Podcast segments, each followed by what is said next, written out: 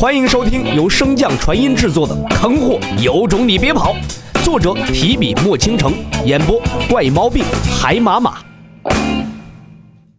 第二百五十七章，穆晴雪受伤。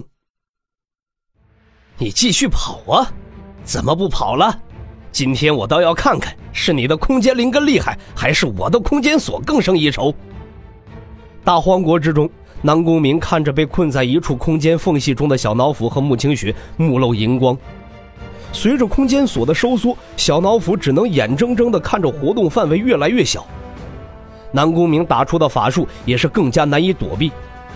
小脑斧倒也不是真的被这什么狗屁的空间锁而困住，真正困住他的乃是他身后的穆清雪。这个空间锁虽然有一定禁锢空间之效，但是空间裂缝又岂是那么容易被封住的？小脑斧之所以一直不曾完全突破，便是因为身后背着的穆晴雪。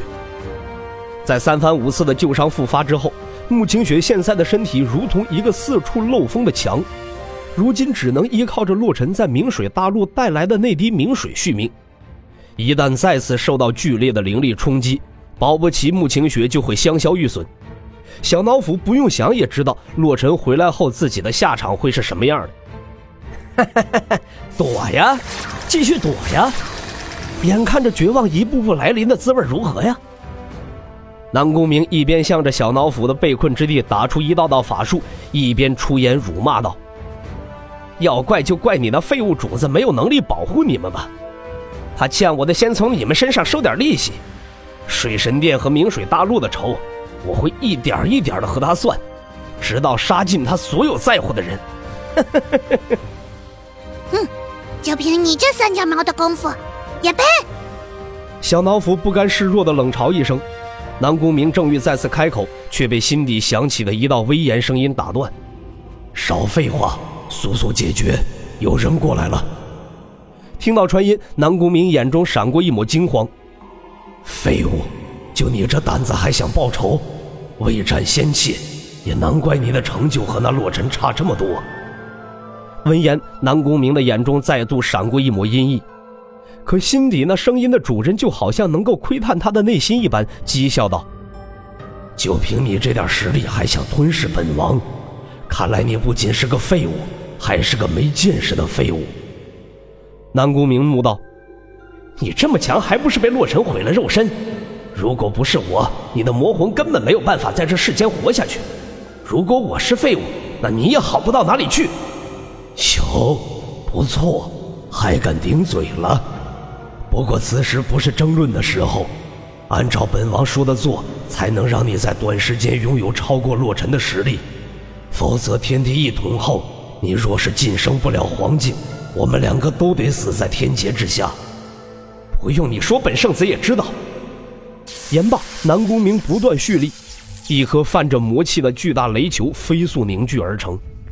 被空间所困住的小脑斧感受那雷球上传来的波动，也是头大无比。正在不知该如何抉择之时，却听到后方的穆晴雪说道：“小脑斧，你能出去的，对不对？不用管我，你自己先出去，找到洛城后再来为我报仇。”小脑斧嗷呜一声：“祖母，我能带你出去的，只是我怕你的伤。”无碍。先不说冲破这空间锁能否伤到我，就算伤到我，也总比在这等死强，不是？小脑斧闻言不再纠结，将穆清雪挡于身后，小爪子连连挥舞，为他布下层层屏障。不远处的南宫明见到这一幕，又岂会不知道这小兽的打算？一掌将身前那已有足球大小的雷球向着小脑斧和穆清雪所在拍去。小脑斧见状，大吼道：“本命神通！”随即，一道极为刺目的白光从小脑斧的身体之中爆发开来。与此同时，南宫明打出的雷球也已袭至。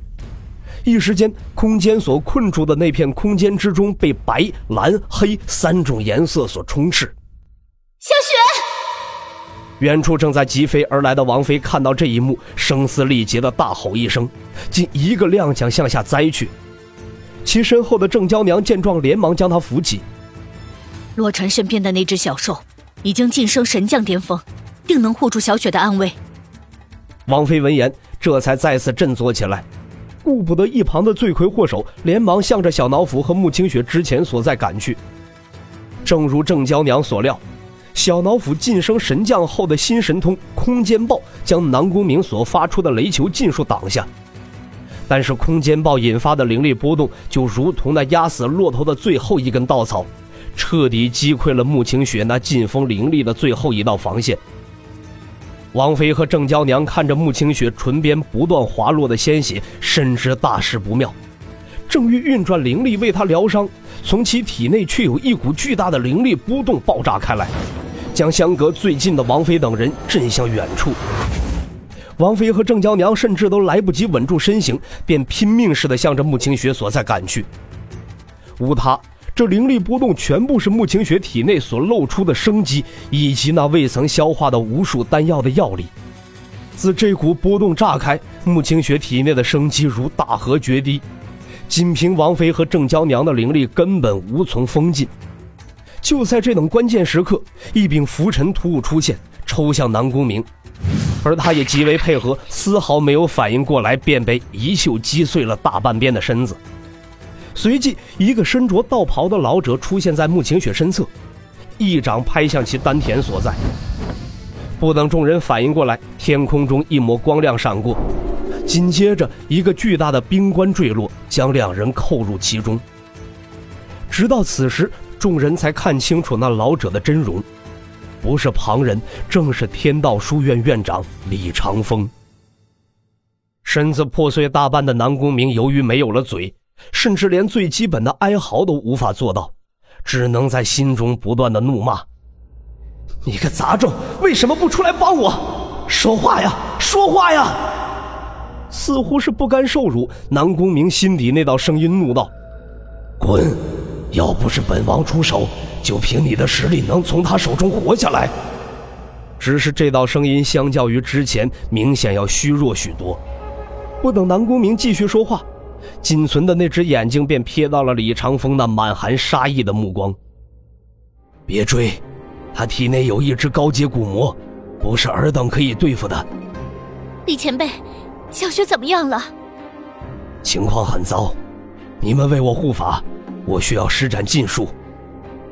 而在云霄之上，众人不可见之地，一个身着龙袍的青年男子望着下方那巨大的冰棺。脸上极为罕见的露出一抹欣喜。本集播讲完毕，感谢您的收听。如果喜欢，可以点击订阅哦，关注本账号还有更多好听的内容。还不快动动你的手指头！